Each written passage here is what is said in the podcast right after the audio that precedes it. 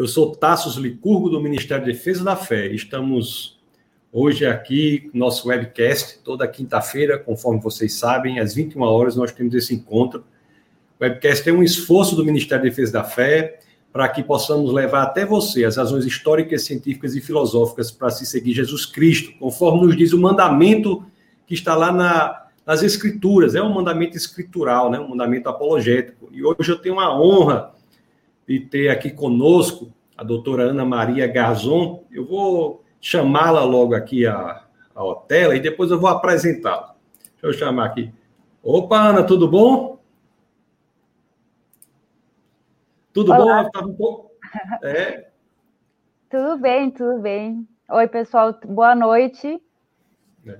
Eu queria dizer né, que é uma alegria muito grande, é uma honra para nós nós temos a sua participação aqui no nosso webcast, viu?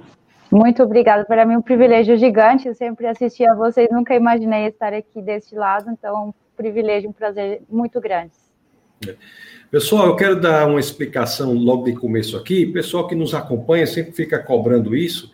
Hoje eu não vou tomar café, eu só estou com a água aqui, certo? E a razão é a seguinte, que eu tive aí, em, eu estava em São Paulo, eu, acho que não lembro. Aí nós fomos lá jantar, eu, Ana, o esposo dela, ela é colombiana.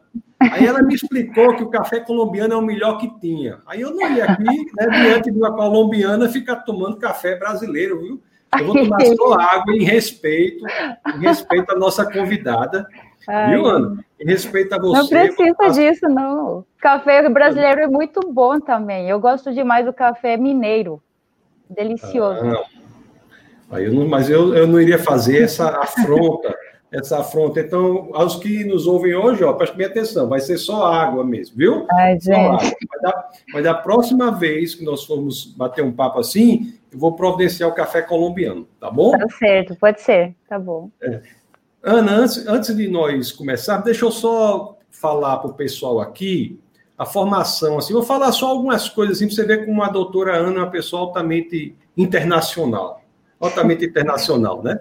Ela é graduada em Química lá pela Universidade Nacional da Colômbia, que fica em Bogotá mesmo, né, Ana? Sim, sim. Ela graduada em Química, aí fez mestrado em Química aqui na Universidade Federal de Minas Gerais, é por isso que ela diz que gosta muito do café mineiro. Hum. Ela fez o mestrado aqui na UFMG e fez o doutorado na Unicamp. E, com, e, e, parece que você fez um período, seu doutorado, você, que a gente chama assim, um período sanduíche, né? Um período uhum. de, do doutorado era feito lá no Max Planck Institute for Chemistry, na Alemanha, né? Sim. E, e, e atualmente a Ana ela é pós-doutoranda, está em estágio pós-doutoral aqui na Universidade Mackenzie, no, na cidade de São Paulo. E, ela, e, e a sua pesquisa é interessantíssima, né, do seu pós-doutorado, é, é, é, é, em relação a métodos de diagnóstico do Covid-19, usando aquela caneta do, de diagnóstico de câncer, é isso, Ana? Sim, correto é, que inclusive foi desenvolvida pela filha do professor Eberlin, né, para o câncer. Agora estamos é, vendo de aplicar para prognóstico e diagnóstico do, do Covid. Vai ser um método muito rápido e barato, né, então que vai é. facilitar muito as coisas. Eu, eu vi essa, essa, eu li um tempo sobre essa caneta, né, uma grande coisa, né, Sim. Diagnóstico de câncer, pelo menos ele é uma, dar um diagnóstico inicial de câncer. É só uma caneta, o método é simples, barato. É muito interessante, porque ela em tempo real consegue detectar se a célula é cancerígena ou não. Então, por exemplo, para o médico que está extirpando um tumor, é algo extremamente útil para ele saber até onde vai remover um tecido ou não. Às vezes hum. não precisa remover um tecido saudável e às vezes é, precisa remover toda a parte, né, que está doente, né? E às vezes o médico não uhum. sabe até onde ir, aí pode fazer em tempo real o método exato para isso. É conhecido como Mass Spec Pen, né? Isso. Ou a caneta Agora, do câncer. Ou a caneta do câncer. Mas existe extração de material com ela ou ela faz. Qual é o, só antes de nós começarmos, qual é o princípio? Então, ela detecta, é, tipo, as células cancerígenas, elas têm pHs hum. diferentes, elas têm substâncias que são diferentes das que a gente encontra em células normais. Então, ela, é um, ela é ligada a um espectrômetro de massa, né? Então ela consegue uhum. detectar que substâncias estão diferentes nessas células que têm tumor, né? Então isso vai para o equipamento, a gente consegue ler, fazer a leitura e falar, ah, aqui tem câncer e aqui não. É. Só que agora vamos utilizar isso para o COVID. Daí que, daí que vem o nome dela, né? MES uhum. vem do espectrômetro de massa. Isso mesmo. É, a, a, caneta do espectrômetro de massa e a gente chama a caneta do câncer. Fica bem melhor, né? A gente Sim, a, claro. a linguagem mais simples. Uhum. Muito bem. Ana, antes de começar também, vou ver só que o pessoal que está aqui, muita gente nos acompanhando, nós temos aqui o Ciro, que dá a paz do Senhor, amados. A paz do Senhor, Ciro. Ciro, que ele é um grande aí chefe internacional, viu? Ele Qualquer dia vamos combinar, combinar aqui, você e seu esposo, quando estiverem por aqui, a gente vai comer um sanduíche lá na, no restaurante do Ciro. Aí o Nossa. Hugo. É, ele, olha, olha para ele, você está vendo essa touca que ele está usando, essa roupa, para a pessoa chegar a esse nível aí, não é fácil, não, viu? É, não é fácil, não. O, nós temos o Hugo aqui que faz uma pergunta que nós vamos responder mais para frente, que ela pede para você falar um pouquinho sobre a fusão cromossômica, mais para frente a gente fala disso aí. Tem o Marcones que dá boa noite. Boa noite, grande Marcones. Seja muito bem-vindo, meu querido. Judson está aqui também. Olha só, pessoal também é bom. Eu sempre peço para colocar do lugar de onde vocês falam, né? Para nós vermos que tem diversos lugares. Tem a Ju Cleide Gomes da boa noite, a paz, a paz para você. O Leonardo, Leonardo Ferreira, boa noite, Leonardo. Coloca o lugar também, sempre eu peço isso. O Marciano, Marciano é alto nível também, é alto nível também. O Gilson está aqui também. Olha, e, o Ciro está animado. Aê, começou! o Gilson dá boa noite. O grande Diego, boa noite, pastor e Ana Maria. Diego aqui é o gênio da informação. Boa noite. Ele é o gênio da informação. A Mariana também. Oi, Mariana, um beijão. A Mariana está aqui, olha aí. Sim, Mariana, Mariana é que legal. Boa, né? Ela e a é, filhinha dela é linda demais, gente. É, é, é. Ela, ela é uma pessoa maravilhosa, né? O, a família dela, o esposo, a filhinha.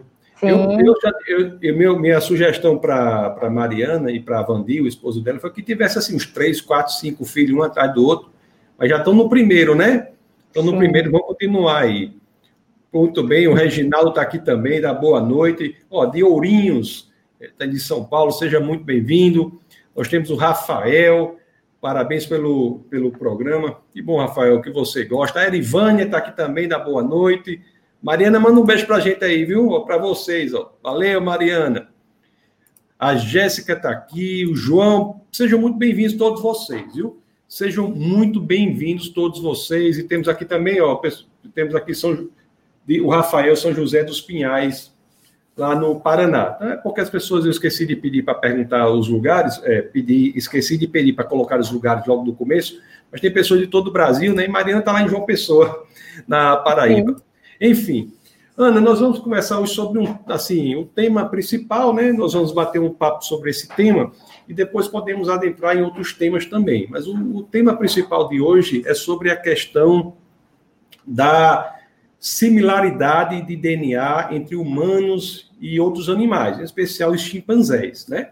Então, esse aí, tanto que o título aqui que está é Parecidos com os Macacos, né? Uma, uma, essa, essa é uma coisa. E você traz uma ideia inovadora, né, Ana? Assim, uma ideia que, que, que desafia um pouco assim a, a, o que é estabelecido, não é isso? Sim, sim. Inclusive, eu queria também falar não só de outros animais, mas também de plantas, como o famoso caso das bananas, né? Que dizem que a gente é 50% banana. É, então, eu queria que a gente falasse também sobre, sobre esse é. mito.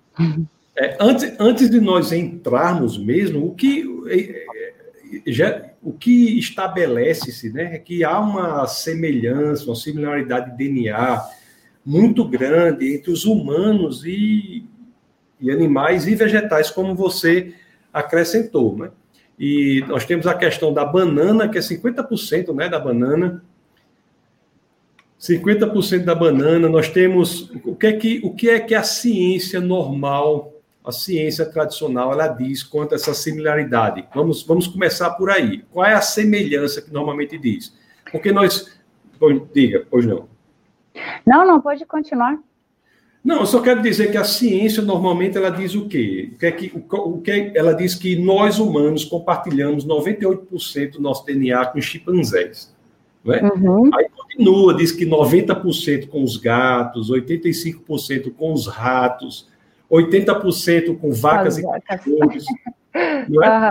Uhum. 61% com as moscas, aquelas mosquinhas das frutas, fruta. e é, não é, Ana? E de 50% uhum. a 60% com as bananas. Então, uhum. isso é o que diz, né? E você vai nos demonstrar que não é bem assim, certo? Não é isso?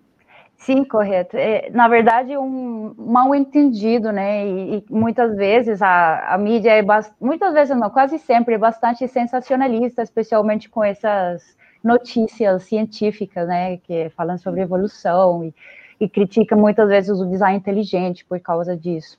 Então, o que eu primeiro gostaria de falar é que, bom, toda, todos nós sabemos que a gente tem DNA nas nossas células. Então, toda célula de você tem é, uma fita de DNA, que na verdade são duas fitas, né? É, que medem aproximadamente dois metros. Eu acho que é algo impressionante, né? Quando falam, tipo, toda célula tem dois metros de DNA, né? Muita informação. E toda essa informação ela é dividida em a grande, a grosso modo, né, é dividida em, do, em duas, né? Então tem a parte funcional e a parte não funcional, que antigamente se conhecia como DNA lixo. Não sei se você já ouviu falar do famoso DNA lixo, que falava que isso provava evolução, porque eram mutações ou, ou, ou informação que ia se perdendo, genes meio mortos aí que não servia de nada, né? Então, só esse 2% serv... É, só tinha um 2% que servia, que era o funcional. Então, daí parte grande questão do, do problema, né? Então, do nosso DNA de 2 metros de comprimento, vamos ter um 98% que ele não vai ser traduzido para proteínas, tipo, não, não é, tem genes funcionais. E vai ter um 2% apenas que ele tem informação funcional que é a que, digamos assim, é, produz as proteínas que nos mantêm vivos, que nos permitem respirar, pensar, digerir alimentos, entendeu? Agora, como são feitos esses análises? Como são feitas? Ana, Ana, eu só, eu só vou ter, pedir licença só para esclarecer, assim, para que a gente possa resumir bem para o pessoal, né? Sim. E você falou, porque eu vou sempre assim tentando interferir para ir, ir recapitulando o que você disse, né? E você, Tudo bem tá bom? Se você não se incomoda, a não, gente vai conversar. Você me, e, você, e você também me interrompe e a gente vai, né? Então, Sim. você, qual foi a primeira informação importante que a Ana nos deu? Ela nos deu a informação de que todas as nossas células têm DNA. Tem DNA. E uma fita, de, uma fita dupla, o RNA é uma fita simples, né? O DNA é uma fita dupla, uma fita dupla de dois metros, com, com muita informação, não é? Então, a primeira coisa que ela disse. Aí ela vai dizer que o que ela está dizendo é o seguinte: com a ciência tradicional diz que a nossa semelhança de DNA com os animais que a gente viu aqui, 98% de chimpanzés, é, e até 50% da banana, o que você vai dizer é que isso tem a ver com apenas 2% dessa fita, né? Correto. Pronto, é isso que ela falou. Aí ela, aí ela já separou a fita do DNA ela já disse, ó, tem 2% do DNA que é, que é diferente dos outros 98%. Antigamente, os outros 98% era conhecido como DNA lixo, né? Eu acho que no Brasil, acho que falo até em inglês, junk DNA, né? Sim. Eu acho que no Brasil, eu acho que o pessoal fala inglês. É, é, eu acho que eu, eu não, é porque o Brasil é, tem uma, uma, uma, tradição linguística de estrangeirismo muito grande. Eu Sim. acho que ele, eles falam isso. Então, esses 98% eram conhecidos como DNA lixo, mas que na realidade você está explicando que não é lixo. É um, aí eu não sei qual foi o termo que você utilizou. Você disse que era DNA o quê? Que você, aí como, qual é a distinção de um para o outro? Tipo assim, não, não funcional, mas o que acontece? Hum. Antiga, até, não sei, mais ou menos acho que uns hum. 10 anos atrás, não sei, entendia direito para que, que ele hum. servia, se ele tinha algum propósito ou não. Ah, o pessoal achava que hum. não, né? Porque muitas são sequências repetitivas, aí falava, ah, isso não, não adianta porque ele não produz proteínas. Mas hum. fizeram alguns testes, por exemplo, em animais, editando ou, ou tirando algumas dessas partes, ou modificando elas, né? É, essas partes que supostamente eram lixo, e perceberam que, embora os animais não morriam, eles ficavam com sérias deficiências, por exemplo, cognitivas, é, ou, ou, geravam outro tipo de doenças. Mesmo que ficassem férteis, que é uma das primeiras coisas que se, se testa, se, a, se, o animal ficou fértil e se ele continua vivo. Uhum. Essas duas serão mantidas, mas outras coisas muito importantes, como as neurológicas, serão perdidas. E os mesmos pesquisadores, eles chegam à conclusão que é, esse DNA, que antes era considerado lixo, ele é muito importante como é, regulação de muitos processos, né, inclusive dos genes funcionais, e também para é, meta-informação, né, como usar a informação daquele 2%, vem aí as instruções de como ser usada essa informação do 2%. Então, vocês podem imaginar o complexo da informação que está nesse 2% para ter um 98% que vai ajudar a interpretar isso, né? A, a, a mexer nessa informação. É, e, e, os mesmos pesquisadores, por exemplo, desse estudo que eu estou mencionando nos, nos camundongos, né, eles falam assim, se é, isso fosse, é, se essas mutações que a gente fez de propósito, né, para entender a, o mecanismo ou as consequências de retirar ou modificar esse, esse 98% levemente, se isso uhum. ocorresse na natureza de forma normal, essas espécies não sobreviveriam. Então, basicamente, seriam extintas. Então, para você entender a importância desse 98%, entendeu?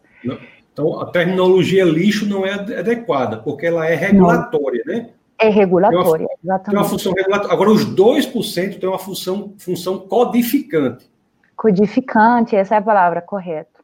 É, então, então a gente deixar bastante claro, ditando do 100% do nosso DNA, 2% é fortemente codificante e 98% a gente pode chamar de uma função regulatória, mas que também é essencial, né? Bastante para, para, esse, para esse 2% funcionar, precisa desse 98% que tem a informação, né? Para, para saber, é, é o manual de instruções, né? De como usar essa informação. E, aí, bom, já entendendo isso, como é, são feitas essas análises né, de genomas de diferentes espécies. Então, a, a, quando a gente fala, ah, é 98% igual ao chimpanzé, 50% igual à banana, no imaginário da pessoa, que vai ser entendido, que vai pegar aquele dois metros de fita do DNA humano e, a, e o DNA da outra espécie, vai colocar um na frente do outro e olhar letrinha por letrinha, ou base por base, e o 98% das bases vai ser igual. Isso que a pessoa entende, né? Quando diz, não, 98% do DNA é igual. Só que, na verdade, não é 98% do DNA, é daquela, daquele 2% codificante, que são dos genes. E nesses estudos, se comparam, são os genes.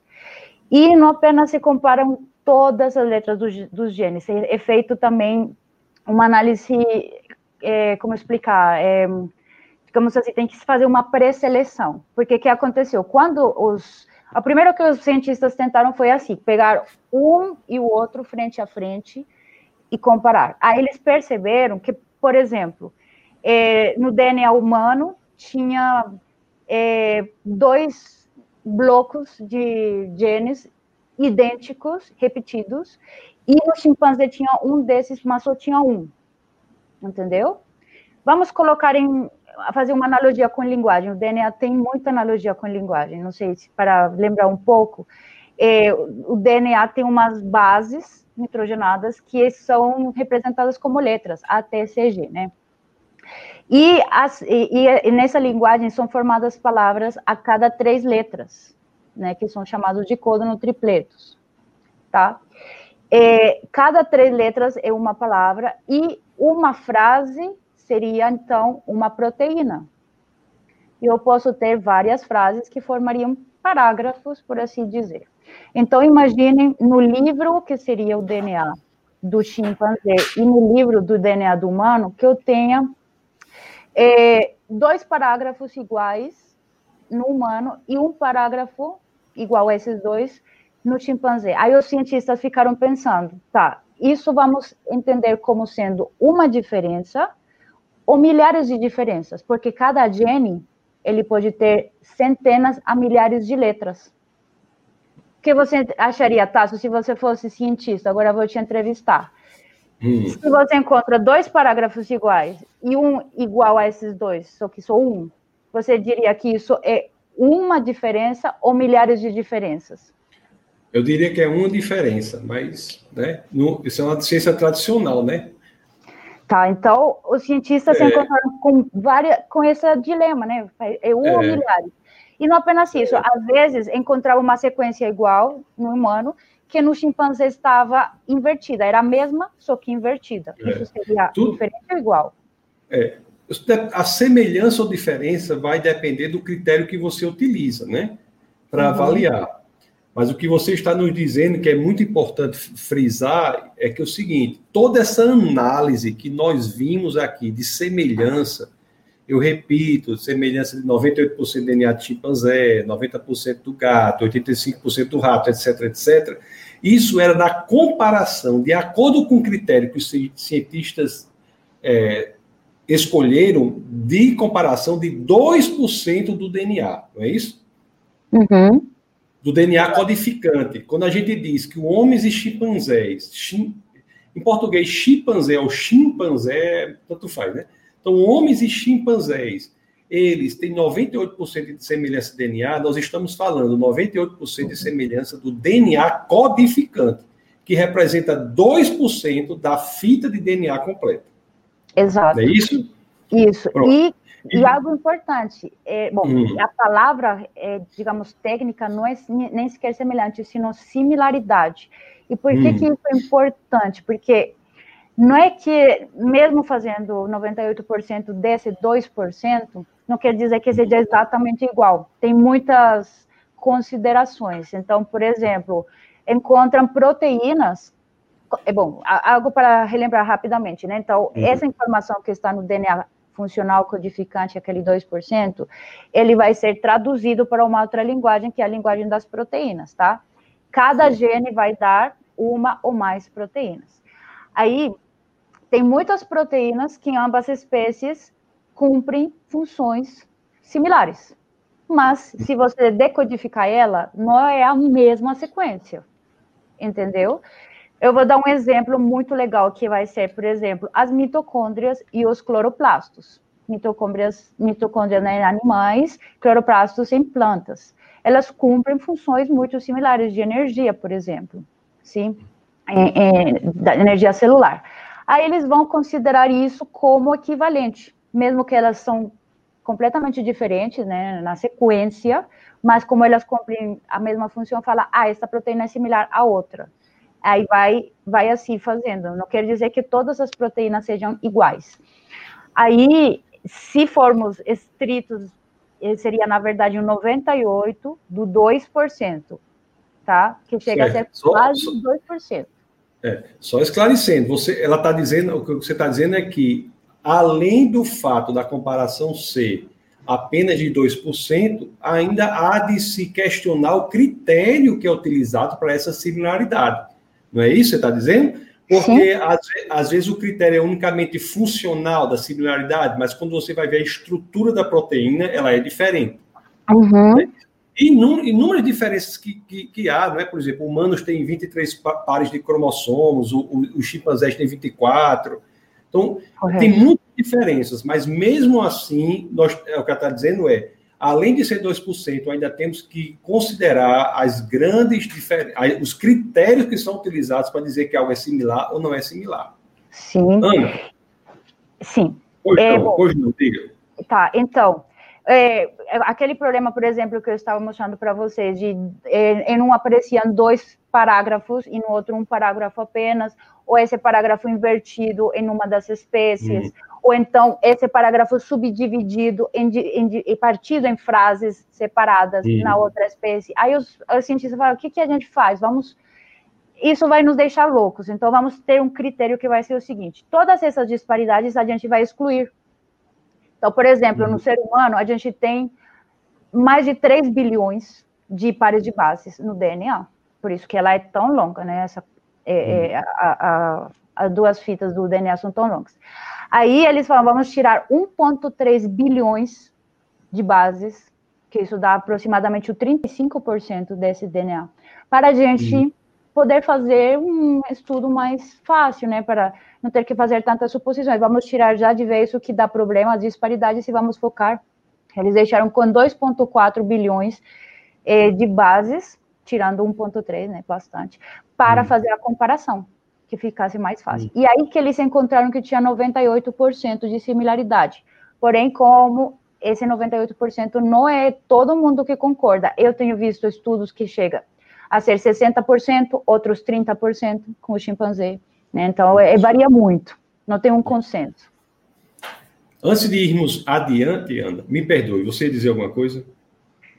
É, bom, é, sim, é, e, e, algo que eu queria também deixar claro é uhum. que, por exemplo, a, quando a gente fala de similaridade, a gente está falando, então, do é, da parte dos genes, que os genes são 2% do DNA. Quando a gente fala é, que é idêntica essas fitas, é porque você co colocou os dois DNA um ao outro, frente a frente, e deu idêntico. Aí, quando a gente vê isso, consegue determinar que que é, quem que é similar com quem. Então, a gente é 99,9% similar com qualquer humano. Então, o Tasso e eu somos 99,9% similares no nosso DNA. Esse 0,1% que que nos vai diferenciar? Cor de cabelo, de olhos, é com textura física, né? É, algumas doenças que, algum dos dois pode ser mais propenso que o outro, né? Esse é 0,1%. Então, a gente só é similar nessa quantidade com outro ser humano. E quando que a gente é idêntico? Idêntico. Olha a diferença de similar para idêntico. A gente vai ser 99,9% é, 99 idêntico em genes a outros humanos. Entenderam? Então, 99% similar no DNA, como duas fitas é, completas, e 99,9% idênticos nos genes, que é aquele 2%. Tá bom? Agora, com quem que a gente é 50% idêntico no DNA, ou seja, na fita completa, com nosso pai e outros 50% com a nossa mãe. Também com nossos filhos. Nossos filhos vão ter os 50% idêntico do meu DNA e 50% idêntico do pai, do meu filho. Deu para entender a diferença entre idêntico e similar? Sim. E, e antes de nós continuarmos, eu quero só chamar a atenção para um ponto importante do cristianismo, que é o seguinte: nós estamos aqui avançando nessa pesquisa, né, que a Ana faz, demonstrando que a ideia de similaridade de DNA entre humanos e chimpanzés e demais animais, incluindo plantas também, né, essa ideia é um mito, porque essa ideia é semelhança de apenas 2% do DNA, que é o DNA codificante. Mas é importante dizer que, mesmo na visão tradicional da ciência de semelhança de DNA, isso não implica evolução, né? Não. Isso, é, mesmo se fôssemos 98% semelhantes ao chimpanzé, isso seria indício também de um criador comum, não é? Então é importante também só deixar isso, que essa pesquisa não é essencial para o combate à evolução mas ela, ela, é, ela é importante para tornar mais difícil ainda a defesa Eu diria que é essencial sim, na verdade, porque é, é muito, muito diferente. Se você for ver, assim, é o 98% do 2%. Então, é, a diferença é abismal, né? Então, na verdade, a gente seria quase 2% similar no idêntico aos chimpanzés. E se a gente faz a mesma coisa, o, no, o 50% das bananas daquele 2% vai dar apenas 1%. Então, a gente tem 1% similar no nosso DNA com, é, do nosso genoma com as bananas. Ana, Sim. E a parte, e a parte do, do DNA regulatório, os 98%, não há semelhança nenhuma? Tem, tem bastante semelhança, porque, é, por exemplo... Então, a gente, se, porque se, se essa parte do 98% tiver semelhança, aí a gente também ah. não pode dizer que é só 1% por conta dos 2%. Não. É, é, essa semelhança, né, aquele 98%, é, hum. ele dá, como eu falei, isso é meta-informação, né, que vai ajudar a interpretar a outra informação e a, a regular. E tem coisas muito similares, porque, por exemplo, todo ser vivo tem como unidade estrutural a célula. Então, tem, uns, tem umas informações, por exemplo, de como formar uma célula, como formar uma membrana. Então, todo ser vivo vai ter isso em comum. Então, é obrigatório, né, que se, se um se serve para um ser vivo, vai funcionar para o outro. Então, não precisaria criar algo mirabolante para cada espécie. Se com uma vai ser suficiente para como criar uma célula, mas já as células vão ser muito diferentes dependendo da espécie. Aí que está a questão. Nesse 2%, é, é tanta informação é, codificada que você pode interpretar de maneiras tão diferentes que o resultado final vai dar muito diferente entre espécies. Então, a gente é muito diferente uma banana, mas elas vão ter, por exemplo, como formar uma célula e como essa célula vai crescer. Então, nisso a gente pode compartilhar informação com ela, não tem problema algum, e é um design comum, como você disse. É, é, tipos de informação que compartilhamos, assim, como construir uma membrana celular, como me metabolizar vários tipos de molécula. Então, como se fosse uma proteína. Como, fa é, como, como faz a. Como. como é, enfim, são coisas que todos têm de ter, né? Mas é isso, e aí que tem a semelhança, né? Ali, até como, como replicar o próprio DNA. Replicação do DNA, por exemplo, é outra coisa que é, é comum a todos, então não precisa inventar algo que já existe, né? É, tem, tem um exemplo, é, tipo, me dá uma coisa diferente que, que pode servir para todas as espécies. Tem um exemplo muito legal, por exemplo, como entender isso de uma forma mais simples? Eu vou construir uma casa. Para construir uma casa, eu faço um plano, né? Se eu sou arquiteto, eu vou fazer um plano. Esse plano faz, faz de conta que é o DNA. Entendeu? É um projeto, faz um é projeto. projeto. Então, é, é, desculpa, é projeto mesmo? Em espanhol é, é plano, é o plano de. Bom, é um projeto, tá. Esse seria o DNA. Então, está a informação de como vai ser minha casa. Só que no papel não é minha casa, é apenas o projeto, está a informação. Quando eu construo minha casa, aí se ela está real, né? A casa, três dimensões. Aí seria a proteína, as proteínas, né? Seriam essa construção 3D que, cuja informação estava no DNA. Então, a casa é o produto da informação que estava no meu projeto. Aí, tem casas muito diferentes, tem desde casinhas coloniais, casa, casas de campo, mansões, né? Diferente em tamanho em infraestrutura, em, em condições de, não sei, de, de, diferente tipo de chão, de tecnologia, né? Mas todas vão ter em comum várias coisas. Por exemplo, todas vão ter cozinha, todas vão ter banheiro, todas vão ter quartos, umas vão ter mais quartos que outros, umas vão ter mais tecnologia que outros, né? Então a gente pode ver como tem uma similaridade, fazendo essa analogia, né, com outras espécies. A gente pode ter uma informação comum mas o, pro, o, a, o projeto parecido, né? Mas o resultado final é muito diferente. E algo muito interessante que se descobriu recentemente também é que aquele 2%, ele não é lido linearmente necessariamente, ele sofre umas edições. Até, até faz pouco tempo se achava que por cada gene você teria uma proteína. Então, a gente tem aproximadamente 20 mil genes, você teria 20 mil proteínas. Mas hoje você sabe que a sequência de um gene, ela pode ser lida de várias formas e editada. Então, um mesmo gene pode te dar várias proteínas.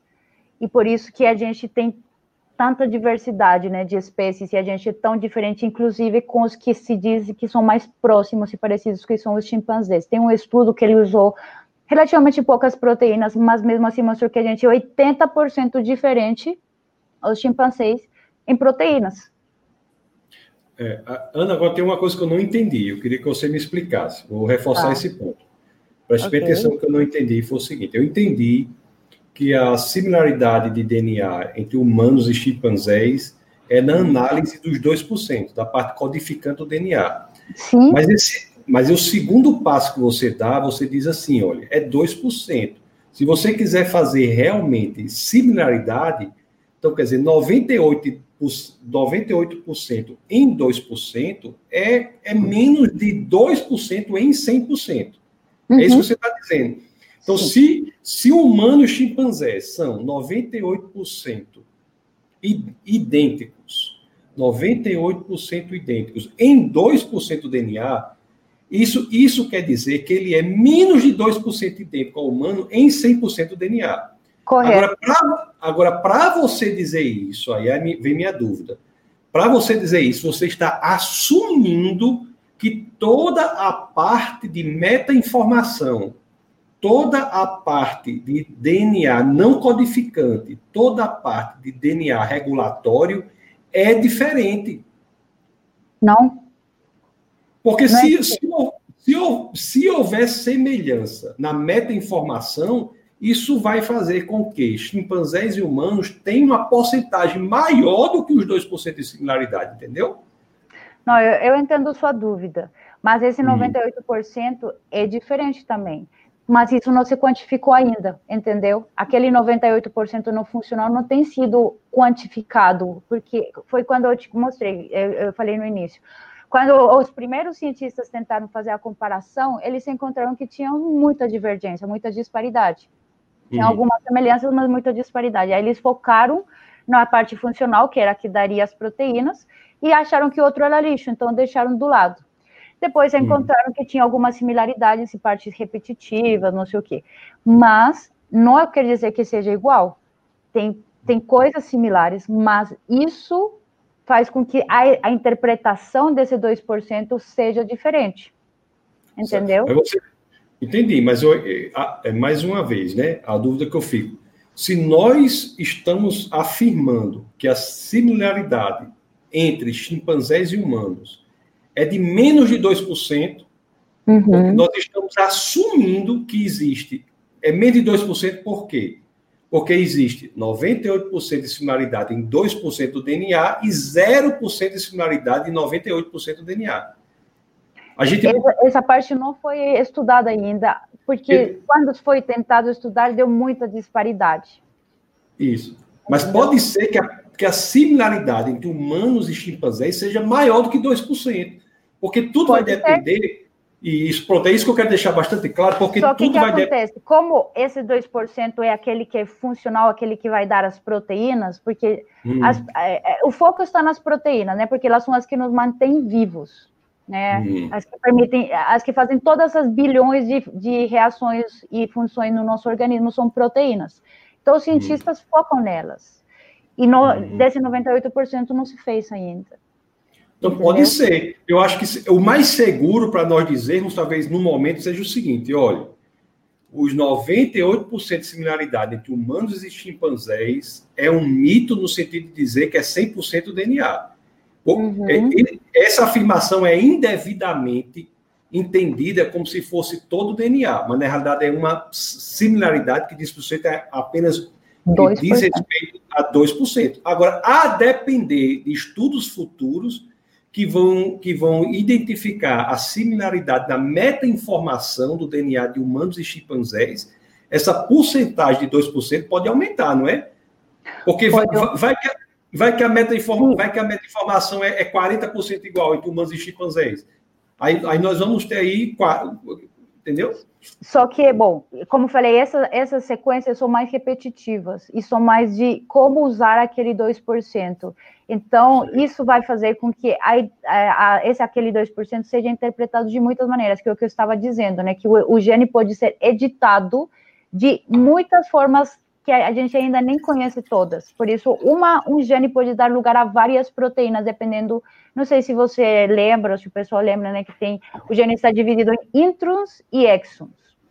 Aí os, o, é, é, é recortado alguns pedaços e depois costurado, né, por dizendo uma uhum. linguagem simples, você corta alguns pedaços e costura, mas você pode fazer isso de diversas formas, entendeu? Então a gente só em proteínas, o estudo que mais é, testou foi proteínas, né, entre os chimpanzés humanos, a gente deu 80% de diferença.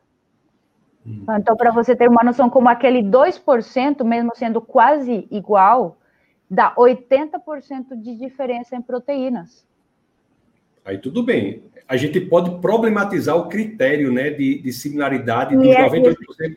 E, e, e, como eu falei, essa similaridade não significa ser idêntico. Então, ele vai ter, ah, esta proteína cumpre a mesma função em ambas as espécies, mas ela não é idêntica necessariamente. Isso. Então, ele fala, ah, então ela tem tanto por cento de similaridade e cada proteína tanto por cento de similaridade, depois fazem uma média para dizer similaridade total. E algo muito, mas muito interessante e importante é, é o seguinte, é, você pode ter poucas diferenças né, genéticas é, no, no genoma, né?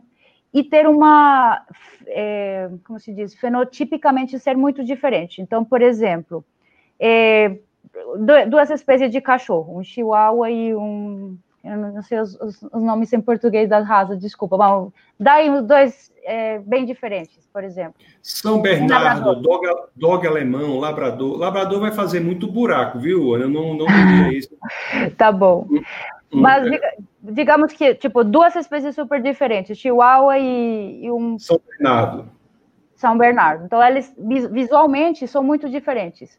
Mas tem casos, assim, de muito diferentes, nas que a diferença é, no, no, DNA, no genoma, é pouquíssima.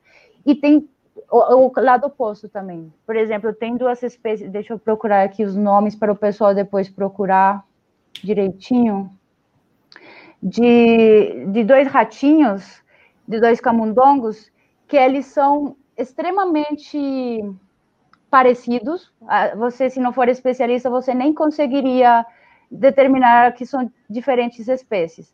E eles são muito diferentes nos seus genes. Entendeu? Então é, é curioso isso, né?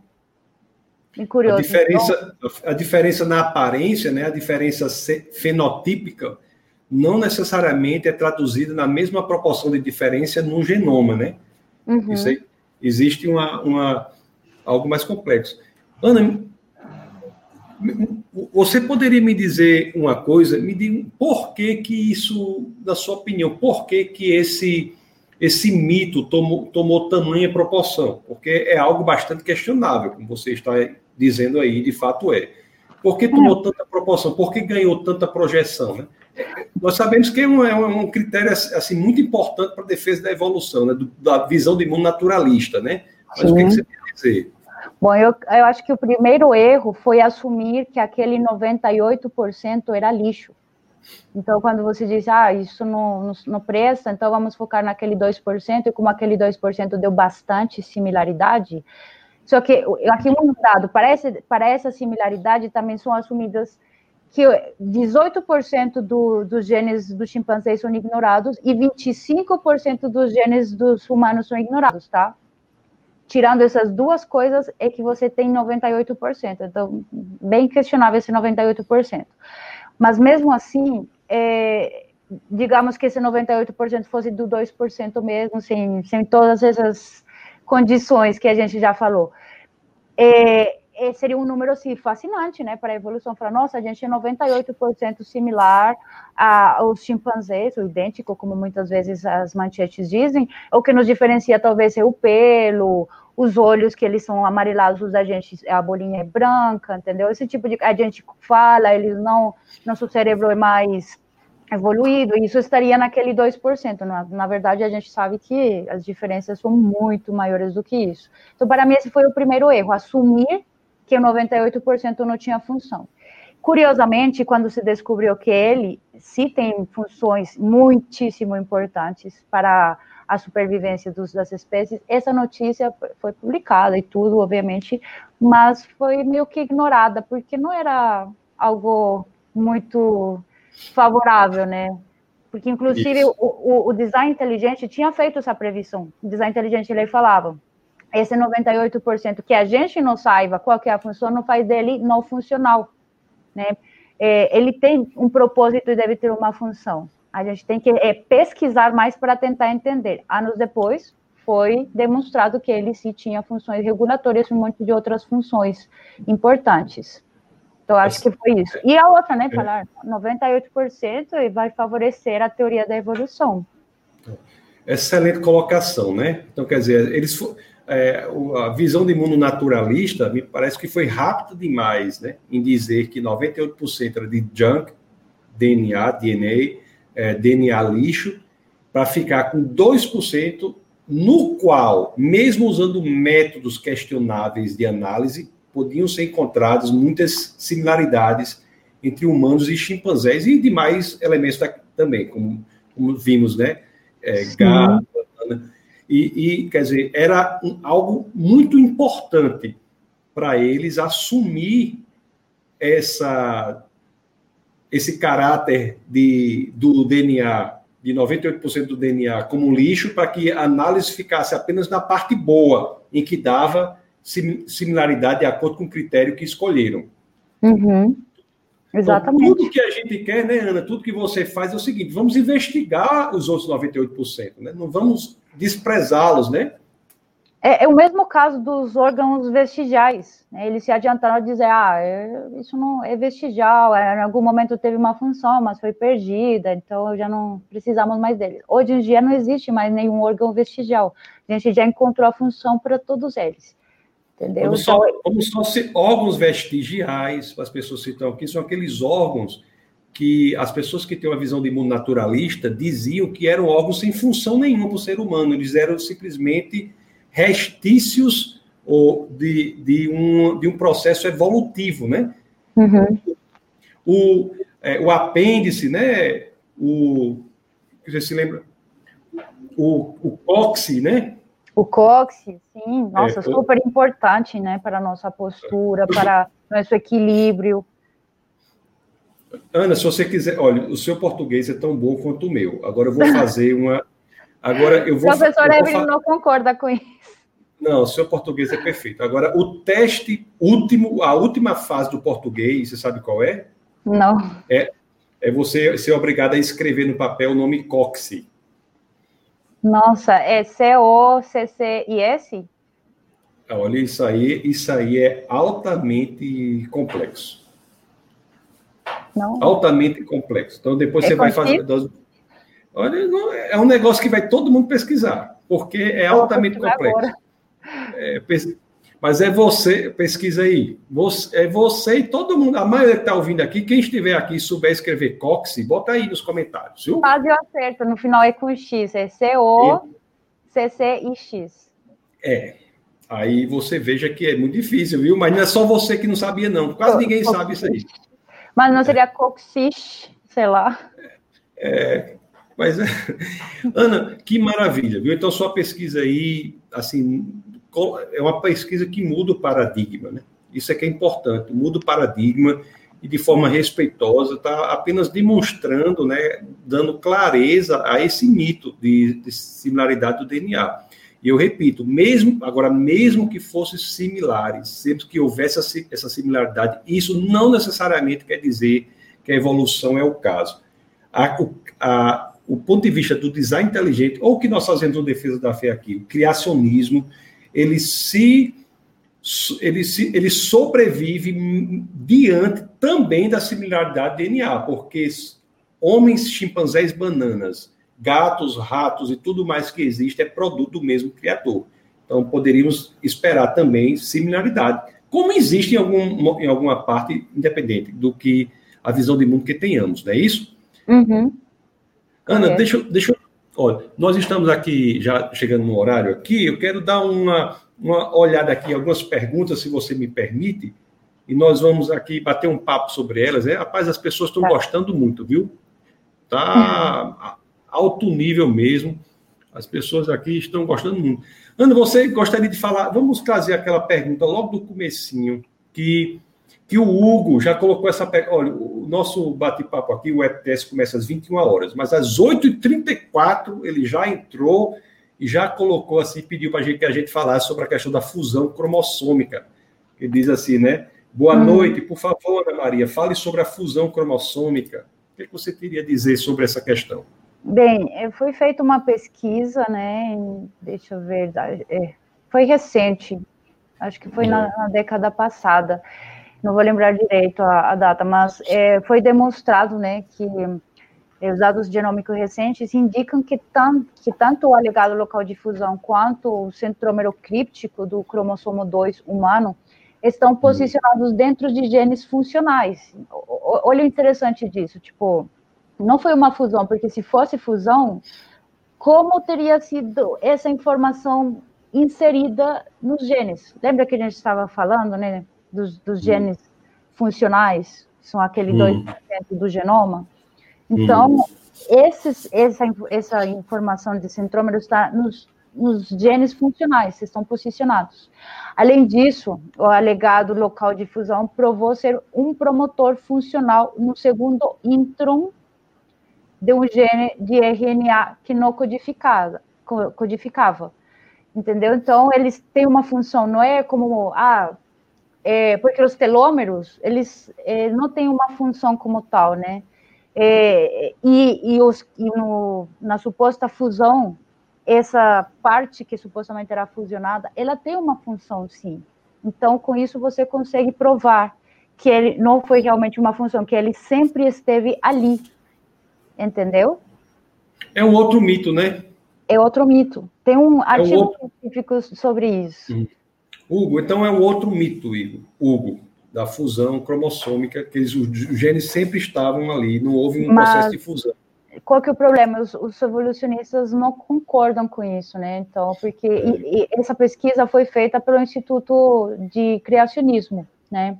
Pelo Jeffrey Tompkins, mas ele é um reconhecido cientista, ele colocou a metodologia, foi revisado por pares, está super bem explicado tudo em detalhe, mas como não é favorável para o que eles querem, aí eles vão negar, entendeu? É nós não podemos é, negar, validar ou não validar uma pesquisa com base na visão de mundo de quem pesquisa, né? Nós temos que uhum. buscar as evidências. Isso é, isso é uma, uma falácia argumentativa conhecida como ad hominem, né? Você, pela questão daquele que fala, você valida ou não o que ele fala. O que a pessoa fala é independente de quem fala, né? Tem as uhum. evidências para sustentar ou não aquilo. Uhum. Muito bom. O pessoal está gostando muito, viu? Está gostando. Inclusive, teve até. Eu, eu tem, tem um negócio aqui. É, deixa eu procurar aqui. Deixa eu ver aqui. Acho que eu perdi aqui. Boa noite. Assim, a fusão cromossômica, nós falamos sobre a fusão cromossômica. Aí tem uma pessoa, parece que elogia, elogia bastante aqui. O Hugo, que fez a pergunta que eu estava perguntando, diz assim: ó, boa noite, vocês dois são brilhantes, admiro muito vocês. Assim, eu acho que ele está elogiando você, Ana, e deve ter respingado em mim aqui, porque eu estou pertinho, né? Aqui na tela. Ana é uma grande conhecedora. Nós temos o Franklin aqui que dá boa noite. Boa noite, Franklin. O grande Jordan. Esse Jordan é, é alto nível também, viu? Jordan, boa noite, Jordan. Menino. Olha quem está aqui. Minha filha está assistindo, Tásia. Olha, que legal. É, Tásia Licurgo. Um beijo, é, Tásia, Tásia, que é uma grande artista, viu? Ó, oh, é. muito bom. Depois você procura o Instagram dela aí, Tásia Licurgo, você vê algumas obras Com que ela certeza. faz. Ela, Mas, é ela que é vegetariana também? É vegetariana. Ah, tem nós, em comum alguma coisa. É, Tásia, que eu fui, eu fui com o Ana, o esposo dela, nós fomos por uma churrascaria, né? Qual foi aquela churrascaria que a gente foi? É o, como era o nome lá? Outback. Ah, foi o Outback, né? Uma churrascaria conhecida aí. Nós fomos e quando chegamos lá, eu me lembrei da minha filha vegetariana. Mas lá também tinha, tinha batata lá, né? Não, tinha também é, hambúrguer vegetariano, muito bom, é, mas, você, mas você também é meio assim, né, Ana? Você, você pediu um prato vegetariano, não foi? Lá? Sim, sim. Ah, olha aí, Tazi, tá vendo? Ela pediu um prato vegetariano. Isso aí. Ana, a Mari, Mariana faz uma pergunta aqui como se ela não soubesse. E agora? Ai, ai, ai. Cuidado, Mariana, com essas perguntas difíceis. Mariana faz uma pergunta como se ela não soubesse. Mas eu vou colocar de qualquer maneira aqui, porque senão depois ela vai querer brigar com a gente, tá certo? Mas é uma pergunta assim: quem responder essa pergunta vai ser indicado para o prêmio Nobel, viu? Nossa! Então é, não vou ser eu. É, tá por fora de. O que a Marina diz assim, Ana, quimicamente, qual seria o problema de uma alteração na região codificante? Mutações podem gerar algo bom, é razoável acreditar que mutações geram variabilidade. Aí eu, eu já, já acrescento, Ana. Ela está dizendo o seguinte: is, é, mutações genéticas podem gerar vantagens competitivas, podem gerar variabilidade que gere vantagem. Olha, quimicamente, qual seria o problema de uma alteração na região codificante? Existe. A ciência tradicional diz que menos de 1% né, das mutações geram vantagens. O que é que você a dizer sobre isso? Tá, depende, né? É, tem mutações que elas passam desapercebidas, né? Então, é, por isso que o nosso código ele é redundante. E uma outra das questões que os evolucionistas falavam que, ó, oh, tá vendo, é, o negócio é redundante porque ele foi feito é, pelas forças naturais que não eram pensantes, né? Aí, para, para o pessoal que não conhece, tipo, a gente tem, então, 20 aminoácidos, né? E a gente tem quatro letras, lembra? Que a gente tem quatro letrinhas, né? Quatro bases nitrogenadas, e elas podem ser combinadas de a três. Então, isso nos dá 4 por 4 por 4 em cada posição, que nos dá 64. Então, a gente tem 64 combinações de três letras que nos vão dar 20 aminoácidos. Isso quer dizer que para cada aminoácido eu posso ter mais do que uma é, palavra de três letras. Aí, depois de estudar mais, né, porque a gente sempre entende as coisas depois de estudá-las, e não é por isso que as coisas não têm função nem propósito, só que a gente às vezes ignora eles. Aí, estudando, perceberam que a, a, as mutações normalmente acontecem na terceira letra. Então, a palavra tem três letras e normalmente acontece na terceira letra, sim? E normalmente nessa terceira letra que ocorre a redundância, entendeu? Como se fossem sinônimos, sim? Então, tinha palavras que você muda a terceira letra, mas o resultado vai ser a mesma palavra. Entende a importância disso? Então, o, o, sistema de controle é tão grande para evitar as mutações que até isso existe. Se você, por acaso, teve um erro na terceira letra, essa terceira letra vai dar o mesmo resultado, porque é um sinônimo. Só Sim? deixar bem claro, né? Olha só que coisa interessante que Ana está nos dizendo. Nas, na estrutura que nós temos da, das três letras lá, se das três letras, se houver mutação na terceira letra, que normalmente ocorre, em muitas situações, né, Ana, essa mutação é redundante, porque não gera diferença perceptível. É como se gerasse um sinônimo, né? É um sinônimo, sim. É, Isso é uma proteção contra mutação aleatória. Sim, sim, sim. Por exemplo, temos arginina. A arginina é GGA, mas ela também é AGA, entendeu? Perdão, perdão. AGG ou AGA. Então, você está usando as letras aí? Você está usando as letras aí? Diga para o pessoal, né? As quatro letras são ATCG. ATCG. Né? Pronto, que na verdade é a simplificação de um, de um composto químico, né? Mas para simplificar, o pessoal aprende ATCG. Então, por exemplo, eu tenho arginina, né? Então, a arginina pode ser CGT, pode ser CGC, CGA ou CGG. Vocês veem que todas são CG e muda a terceira. Se ocorrer uma variação na terceira letra, qualquer uma vai dar arginina, em uma proteção mesmo. Nem sempre acontece, né? Ocorrem algumas mutações, que aí eu vou terminar de responder a pergunta. Então, mutações podem gerar algo bom? Podem, mas para algo imediato, né? Se, se gerar algo bom, vai ser algo para algo imediato. É, como o caso, por exemplo, de, de bactérias, né, que se adaptam a, por alguma mutação a, a algum meio novo, né? Mas na verdade tudo isso já estava embutido nos genes dela. Elas não criaram nada novo. Elas só se adaptaram graças essa informação que já estava contida nelas.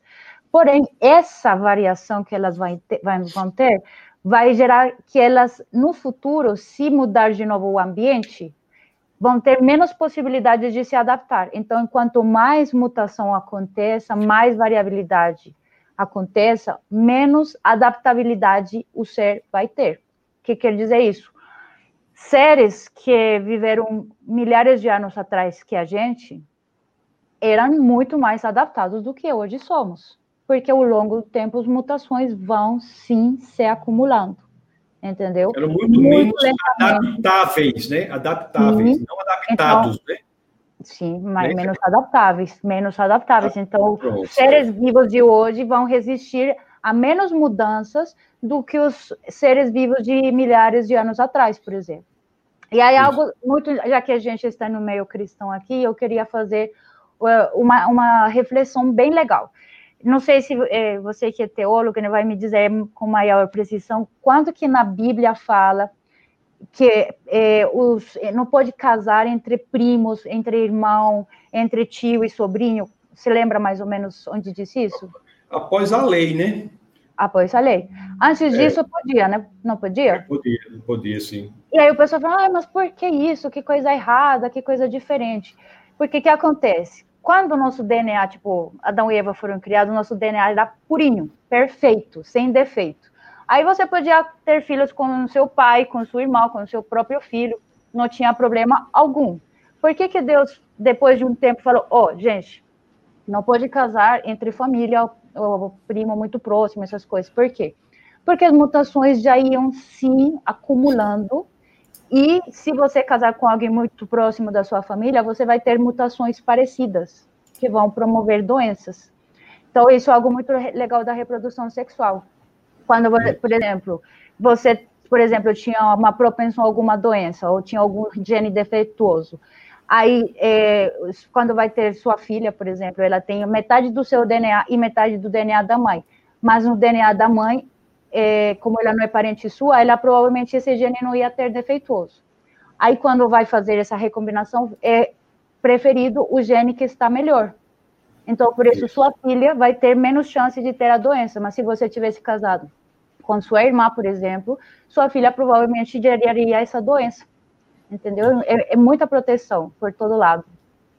Muita gente pergunta às vezes, né? E como, Adão e Eva tiveram lá, né? Caim, né? Abel, Sete. Aí Caim matou Abel, aí diz, por que, que esse pessoal casou? Aí muita gente se esquece do, do verso lá, que é Gênesis 5, Gênesis capítulo 5, verso 4, que as escrituras dizem que eles tiveram outros filhos e filhas. Outros Sim, filhos e filhas. Tinha muitos, muitos, muitos. É, no período de vários anos. Vamos agora passar para outra pergunta. Olha, a doutora Mariana, ela faz cada pergunta que é incrível, né? Vamos passar agora para a pergunta. Ganhou o prêmio Nobel ou não? Que eu não queria eu acho que você, você, você vai ser igual aquela a Marie Curie, né? Que ganhou, ah, que foi a, a única mulher a ganhar, ganhou o prêmio Nobel em duas áreas. Ela foi a única pessoa a ganhar o prêmio Nobel em duas áreas. Duas. Foi Nossa, física e química. Né? Sim, então, pronto. Você e Mariana podiam fazer um trabalho junto e ganhavam o prêmio Nobel, dividia. Vocês ganhavam o prêmio Nobel em química, dividia, ganhavam o prêmio Nobel em física, dividia em biologia. De pronto, aí é revolucionário. Certo. Vamos ver o que, o que, o Diego diz aqui. Nós temos estamos 10 horas e 3 minutos, a gente vai até 10 e 20, 10 e 25, mas vamos ver o que, é o Diego diz aqui. Ana, uma mutação benéfica necessariamente deve ocorrer na parte codificante do DNA, ou seja, naqueles 2% do DNA, e ela deve ser compatível com as regras presentes na parte não codificante, ou seja, nos 98% que a ciência tradicional chamava de DNA lixo? É, as mutações normalmente ocorrem nessa parte codificante, porque essa, esse 98% ele é tão, mas tão, mas tão importante que ele é ultra conservado. Então, ele não sofre mutações. É raríssimo você encontrar mutações nesse 98%. Entendeu? Porque ele. Daí depende como você usar aquele 2%. Então, se ferra ele, ferrou tudo, basicamente. Então, as mutações geralmente ocorrem na parte codificante. Uhum. Sim. Que são os, os 2%, né? E muitas vezes está muito protegido para não acontecer isso, porque se acontecer, que foi o caso dos, dos ratinhos que eu falei para vocês, vai gerar Isso. problemas tão graves que a, a espécie não vai ser mais viável. E, e, uma coisa, eu, eu queria falar de mutação benéfica entre aspas, né? Porque toda mutação. Primeiro, 99% das mutações são deletérias. Isso já foi super demonstrado, inclusive em artigos dos evolucionistas. E aquele 1% pode ser silencioso ou pode trazer algum benefício, mas todo benefício, entre aspas, que vai trazer, vai trazer algum algum contra, né, por aí. Entendeu? Então, por exemplo, na, naquele caso da, das pessoas africanas que não têm. Então, Como? ficar claro, 99% das mutações são maléficas. Você usou deletéria. Sim, sim, sim. Mas são maléficas, não trazem benefícios, trazem prejuízos, trazem dificuldades. Porque é perda de informação. É informação que você depois não pode utilizar entendeu? Informação perdida já era, não, não tem como ser reparada. Hum. Se for reparada na hora, pode, porque muitas vezes ocorrem mutações, e como eu falei, o, o, é, o controle de qualidade da célula tem vários passos. Quando ele detecta que tem, por exemplo, uma base, uma letrinha daquelas mal colocada, ele tira e coloca. É impressionante, tira e coloca. E quem regula isso? Onde está isso? Provavelmente nesse 98% para detectar, né? Nossa, e tem uma coisa impressionante para você ver como esse 98% de, de, de, de incrível. E estavam tentando mudar a morfologia de algumas espécies no laboratório, modificar, ver se aparecia algum órgão ou alguma coisa nova. Pegaram umas rãs e, e, modificaram algumas, alguma parte, né, para que ela tivesse um órgão diferente, que ela nunca ia ter. O que acontece? Quando estava começando a se formar esse órgão diferente, por algum motivo, voltou, se, se degradou essa parte e voltou a ter os órgãos normais da RAM. Então, esse processo regulatório é muito importante para evitar esse tipo de deformidades e, e coisas erradas. Maravilha. E o um, 1% que não, que não é deletério, que não é maléfico, um, porcentagem significante deste 1% é redundante. É pode silencioso. ser silencioso ou pode trazer algum benefício. Algum benefício. Né? O pessoal sempre dá o exemplo né, do, dos africanos que, que tem uma modificação lá que não pega malária, né? né uma coisa assim, ah, que tem uma mutação que graças a essa mutação o pessoal é imune à malária. Mas o que não dizem é a outra parte, eles têm um tipo de anemia né? Então, eles não foi de graça essa, essa vantagem, eles vão ter uma doença graças a isso. Então, não sei o que é pior, né? E algo assim acontece. Aí o Diego, eu vou só Diego fazer uma segunda pergunta que já foi respondida, que diz, ou seja, o conjunto de mutações válidas seria restrito pela meta-informação. O conjunto de mutações é, é na parte informativa, codificante, não meta-informativa. Viu, Exato. Diego? Sim, Viu? Então, então, então é, a parte meta-informativa é bastante protegida. É quase intocável, assim, sim, exatamente. É incrível, né? A vida é incrível, né? Não, é fantástica. É. E tem outro dado muito importante que quase ninguém fala sobre isso. Queria aproveitar, se der tempo, posso falar rapidinho? Hum. É que fala que a gente tem um código genético universal. Já ouviu falar disso? Nós temos um código? Não, nunca ouvi falar. Então, é fala assim: o código genético universal. O que é, o código genético? É o conjunto de regras que hum. permitem que a informação que está no DNA seja transcrita no RNA mensageiro e depois traduzida para fazer proteínas. Entendeu? Hum. Esse é o código genético. Aí, até. Ainda tem, tem cientistas que falam: não, o código genético é universal. Então, isso só é uma demonstração de que todo mundo provém de um único ser da, da do Luca, que seria o, o último ancestral comum. Mas o que eles não falam quase nunca é que a gente, na verdade, tem vários, ou se conhecem vários códigos genéticos.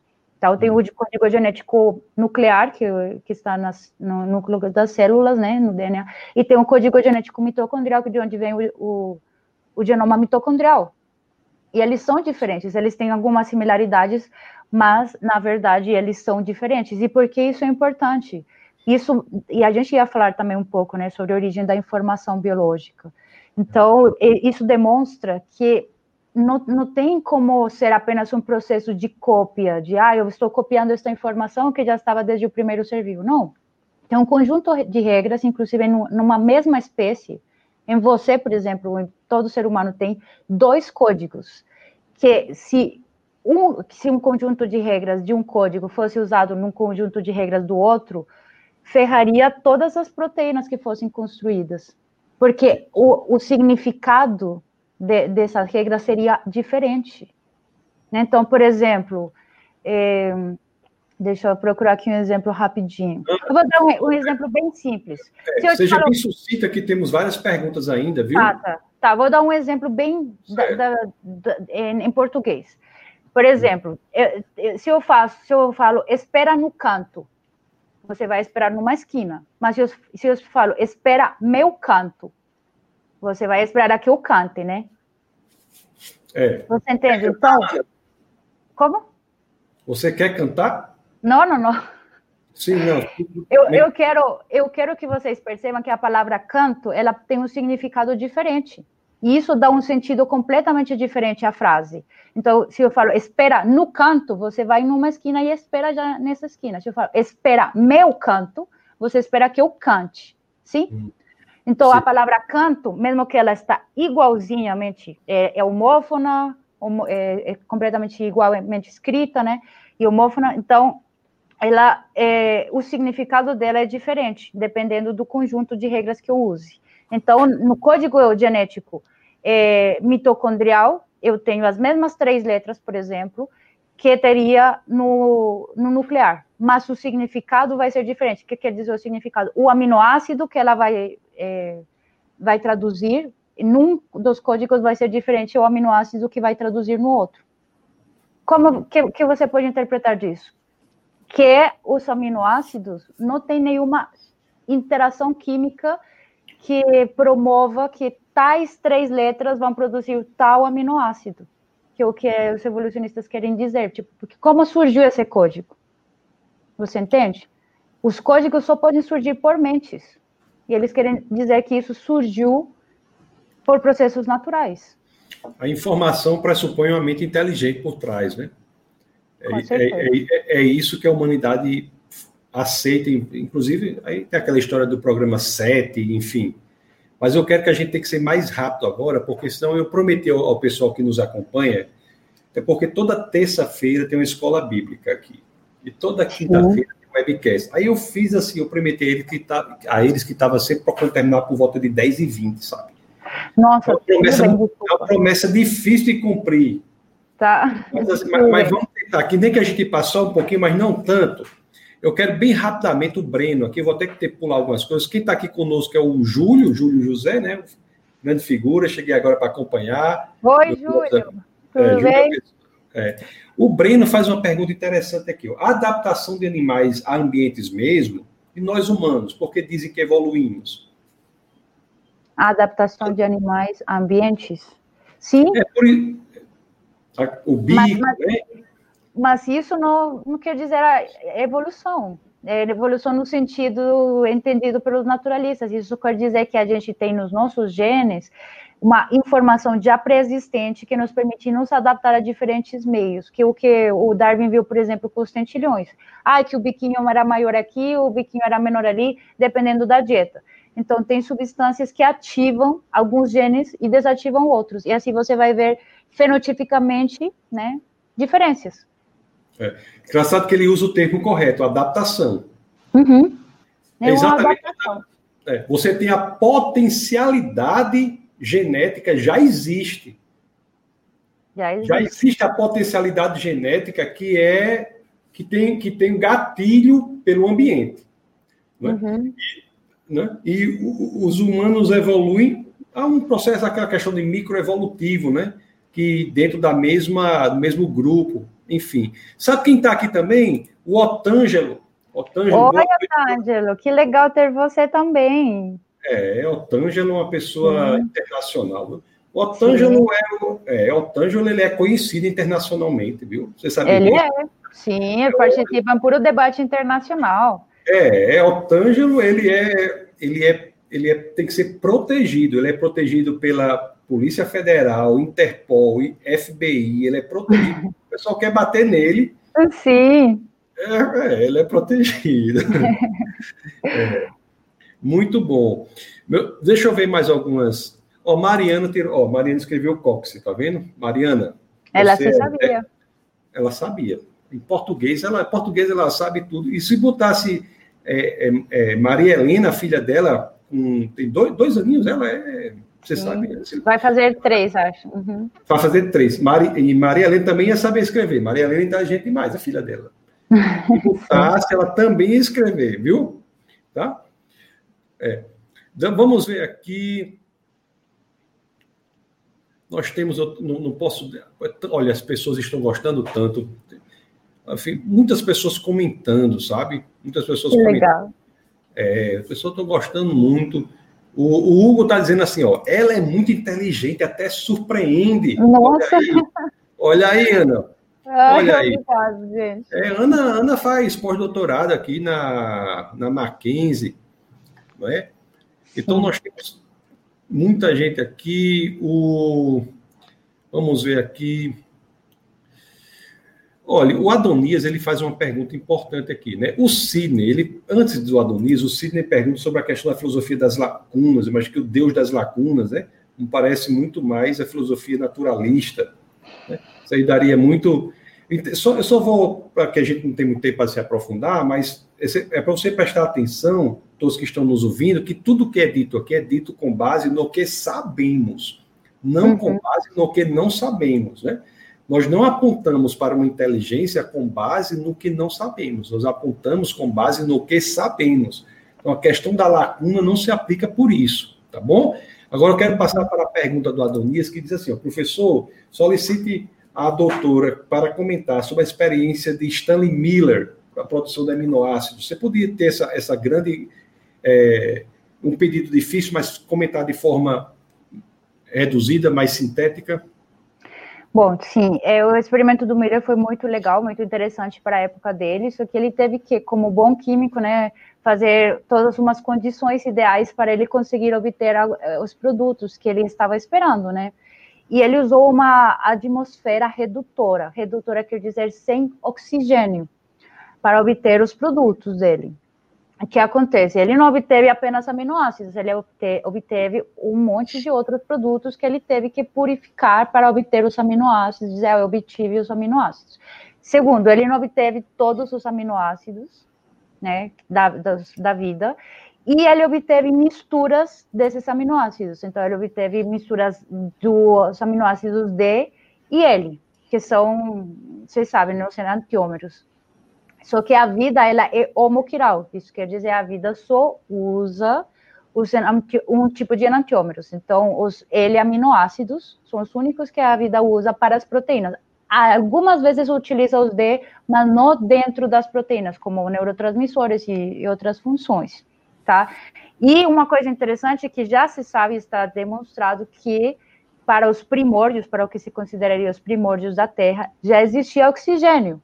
Então, se ele repetisse seu experimento usando oxigênio na atmosfera que ele criou, não ia obter esses produtos, entendeu? E teria que usar outros gases. Ele usou amônia, por exemplo, e, e não seria amônia, seria nitrogênio gasoso.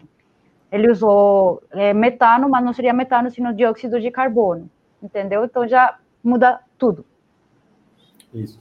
Ana, estamos chegando ao horário, aqui, são 10 e 18 agora, nós sempre fazemos até 10 e 20 Quero dizer que as pessoas estão, assim, gostando muito. O Reginaldo diz assim, ó, muito bom mesmo, muito bom mesmo. O Otângelo deu várias explicações aqui, olha, são 61. Ah, ele é top demais, gente, nossa. Ah, é, o, ele sabe de todos os temas. O Otângelo, ele já participou aqui da, do nosso Sim, evento. Né? Foi, você viu, foi um sucesso total. Uhum. E o Otângelo é uma pessoa. Na segunda etapa aí, nós vamos convidar todo mundo de novo, né? Para que possamos. Muita coisa para falar, gente. Nunca acaba é. os temas. Muito legal. É, então vamos continuando. E o Otângelo, ele, ele faz uma. É praticamente uma, uma explicação aqui, ó, ele dá, ó, fala sobre ribossomos, é, enfim. É, enfim. É, é, a redundância, né? E lembra que eu falei que eram 64? Hum. Esses três, porque ele fala, são 61 códons que codificam para 20 aminoácidos, e são, são 64 códons, que são os grupinhos de três letras. Esses últimos três são as, faz de conta, tipo, é, o ponto que termina a frase. Então, quando está fazendo a tradução dos aminoácidos, graças à informação que estava no, no RNA que vinha do DNA, e você chega a um desses três códons, o ribossomo sabe que tem que terminar a tradução, porque aí termina a proteína. Entendeu? É como se fosse um signo de pontuação. É realmente uma linguagem, dá a analogia perfeita.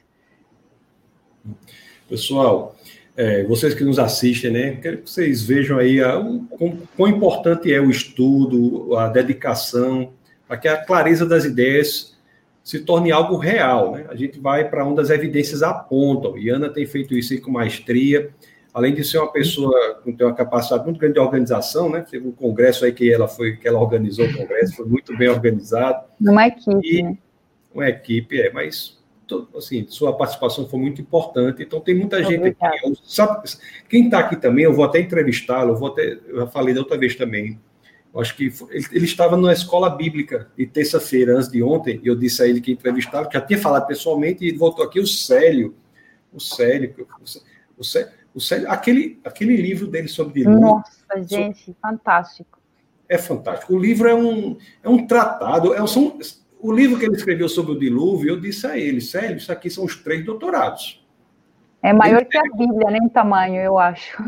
Ele escreveu 800 páginas sobre o dilúvio, sobre o dilúvio. É uma e nós vamos marcar aqui, viu, Célio? Eu vou até da próxima até próxima semana eu vou combinar com você a agenda do, do, deste ano já está toda completa do webcast, mas nós vamos combinar com o Célio já para janeiro ou fevereiro, de acordo com conversar com ele sobre a agenda dele. Vai ser uma, um bom webcast, não vai, Ana, sobre o dilúvio? Com certeza, com certeza. Um dilúvio dá muito tema para falar também. Dá, dá. Pronto, Eu sou a olha, favor do dilúvio, do, que ele assistiu foi universal. É, também nós, essa é a posição do defesa da fé também, viu, Ana? Ele existiu e foi universal, é a posição do defesa da fé. O, o André Vinícius diz férias, ó, oh, Mariana dá parabéns, parabéns, a Ana e Tassos, muito importante esse debate, foi realizado em alto nível. E isso, isso daí dito pela doutora Mariana, eu vou, vou, vou fazer um print aqui e emoldurar. Sim, nossa, a Mariana é fantástica, eu tenho aprendido demais com ela, meu Deus. É... Ela dá uns argumentos imbatíveis, assim, você fica caladinho porque não tem mais o que falar. Mas você não acha que ela é uma pessoa muito braba, não, Ana, assim? Não, acho não, muito divertida. É. Muito divertida. Naquele, naquele povo com peixe, que anda com peixeira, essas coisas não, né? Ana Colômbia não tem isso não, né, Ana? O pessoal lá, todo mundo é tranquilo, educado, né? Não, claro que não, tem de é, tudo. Não, na Colômbia não é assim, não, todo mundo é bem educado. Depende, tem de tudo, normal. Aqui é tudo bravo, aqui, é tudo, aqui no Nordeste tudo é bravo. Todo mundo é bravo aqui. Agora Sério? melhorou muito, é, agora melhorou muito, sabe, Ana? Porque os que os, os que estão nascendo bravos já estão matando logo. Aí fica só os mansos que, que Nossa, crescem. Então melhor não vou visitar você, já fiquei com medo. Ana Carmen faz boa noite, alto nível essa live, parabéns, Ana. Ana Carmen, grande Ana Carmen, foi minha colega de classe. Obrigada. E, e, é, olha aí, ela gostou bastante aí, viu? Ela, ela e, o, e os esposo dela. Ana Carmen, foi você, né, que fez aniversário de casamento um dia desse, né? Ela fez aniversário de casamento, pessoal. Todo mundo aí, ó. Fique sabendo aí que ela fez aí, a pessoa maravilhosa. Acho que foi, se eu não me engano, foi ela que eu vi em algum lugar. O, o, o Serrano diz assim: Eu fico muito feliz como biólogo que sou por ver mais um colega de alto nível, Carlos Serrano. Né? Ou, ou seja, então, Ana, muito obrigado a você. Eu lhe agradeço muito por sua participação. Nossa, eu que agradeço. Foi fantástico. Me diverti muito, gente. É, que muito Deus legal. Lhe, que, bom, né? Que Deus lhe, lhe abençoe. Que você, você, você, o seu esposo é brasileiro, né? Você está tá radicada no Brasil, né? Isso eu Sim. imagino que. Então, quer dizer, nós, o Brasil agradece muito por sua presença, por você ter escolhido esse país. Né? Ah, eu amo profundamente. Profundamente. É, e tem a questão, tem a questão também do, do café, né? Ainda vamos ainda fazer uma live para discutir a questão do, do café, né? Para ver se o café colombiano Poder. brasileiro, enfim. É, a minha esposa, a minha esposa aqui batendo palminha, Camila Licurgo, batendo palminha. Prazer também, Camila, é, muito prazer. É, Camila. E muito bom. Olha aqui. Posso só fazer um convite rapidinho? Diga. Pois não, Ana, diga. É, para vocês nos acompanharem também né, no canal do, da TDI Brasil, é, nas nossas ligas toda quinta-feira. Por este ano não vamos ter mais, mas também o ano que vem, toda quinta-feira, às 5 da tarde, nos acompanharem na, nas nossas ligas. A gente vai fazer semanalmente uma liga sobre algum tema interessante, temos convidados também e fazem apresentações e perguntas ao vivo. Então, queria convidar vocês. E a seguirem também no nosso é, site TDI Brasil, que abrimos agora uma aba de TDI Brasil acadêmico, né, para seguir artigos das descobertas mais recentes, né, que corroboram o, o design inteligente. O, o, o, site do TDI, que é Teoria do Design Inteligente, né? Brasil, está aqui na descrição deste vídeo, viu? do YouTube, tá a descrição aqui. Você vai lá e, e segue lá e, se conecta o, nesse site aí, tá bom? No TDI Brasil. E, e tá o seu Instagram também. Eu coloquei essas duas coisas, estão aqui na descrição do vídeo, você é convidado. Então, quinta-feira, às 17 horas, tem a, a live da TDI, às 21 tem a webcast, é proibido não pensar. É a quinta-feira power. Quinta-feira power. Quinta-feira power, não é não? Sim, com certeza. Ok. Pessoal, então, Ana, mais uma vez, vou me despedindo de você agora, já o tempo já passou um pouquinho. Lhe agradeço imensamente mais uma vez, e um abraço aí ao seu esposo e, e que tudo dê certo. Então, a palavra está com você aí para as suas últimas considerações. Eu agradeço a vocês também pelo convite, espero que tenha podido contribuir um pouquinho, né, para, para desmitificar algumas coisas de ciência e mostrar algumas evidências a mais para o design inteligente. E espero poder estar novamente aqui, a gente continuar conversando, é muita coisa legal, né? E um abraço a todos, a sua família também, a Mariana, a Júlio José, a todos, o Tângelo que nos acompanharam hoje. E espero ver vocês novamente. Obrigada pelo convite. Ok, Ana, um abração. Vou, vou, deixar você descansar agora, tá bom? Obrigado mais uma vez, Obrigada. foi maravilhoso. Deus abençoe um beijo você. Beijo a todos. Tchau, tchau. Igualmente, obrigado. Tchau, tchau. tchau. Meus queridos, vocês viram aí que coisa maravilhosa, né? A participação da doutora Ana aí foi uma coisa muito boa mesmo, né? E estamos aí. O, o, o Célio aqui, ó, Célio diz assim, olha o que o Célio diz assim, ó. Excelentes palestras da Liga, assisti todas, né? Então na Liga lá tem isso aí. O Roden diz, estou hipnotizado. Enfim, né? Então nós temos aí, nós temos uma essa participação no webcast. O nosso webcast é toda quinta-feira. Nós temos às 21 horas esse encontro aqui. Nós debatemos nessas questões intrigadas da, da relação entre a fé cristã e as ciências, as filosofias e a arte também. Então, toda quinta-feira, às 21 horas, nós temos um encontro marcado aqui no Defesa da Fé, defesadafé.tv. E também às terças-feiras, às 21 horas, nós temos a nossa escola bíblica, chamada Bíblia de Gênesis a Apocalipse. É, Terça-feira passada, a aula está disponível no canal de vídeos do, do Defesa da Fé. Se você não é inscrito ainda, se inscreva no canal de vídeos, né? Nosso canal de vídeos. É, você pode ter acesso a ele você botando assim, ó, defesadafé.tv no seu navegador. Então você vai lá no YouTube e bota simplesmente Defesa da Fé, que vai aparecer lá, é o nosso o nosso canal de vídeos, ok? E as, hoje é Quinta-feira, domingo, aquelas pessoas que estão conectadas com Defesa da Fé, né? Defesa da Fé tem, tem membros aí, pessoas que estão conectadas em todos os lugares. As pessoas que estão conectadas com Defesa da Fé e, e, e considera a possibilidade de se conectar. Domingo às 18 horas, nós temos o culto, culto da palavra, né? Em que eu, se assim aprover o Senhor, estarei dando continuidade à série sobre o Evangelho de João. Então, nós, eu pregarei domingo às 18 horas, também é transmitido aqui pelo nosso canal, defesadafé.tv. Então, sejam muito bem-vindos, né? Nós temos aqui para aqueles que querem contribuir financeiramente para o Ministério, é, a contribuição financeira é importante para que mais e mais pessoas sejam atingidas. Nós temos aqui esse QR Code aqui do Pix, né? Você entra no seu aplicativo e você faz a contribuição para a conta do Ministério o Pix do a chave Pix do Ministério é o CNPJ do, do Ministério que está aqui. Tá bom, meus queridos? Então, Deus abençoe é, grandemente. Foi muito bom realmente essa presença aqui, que esse, esse, contato que nós temos aqui. Foi excelente a participação da doutora Ana. E vamos que vamos, né?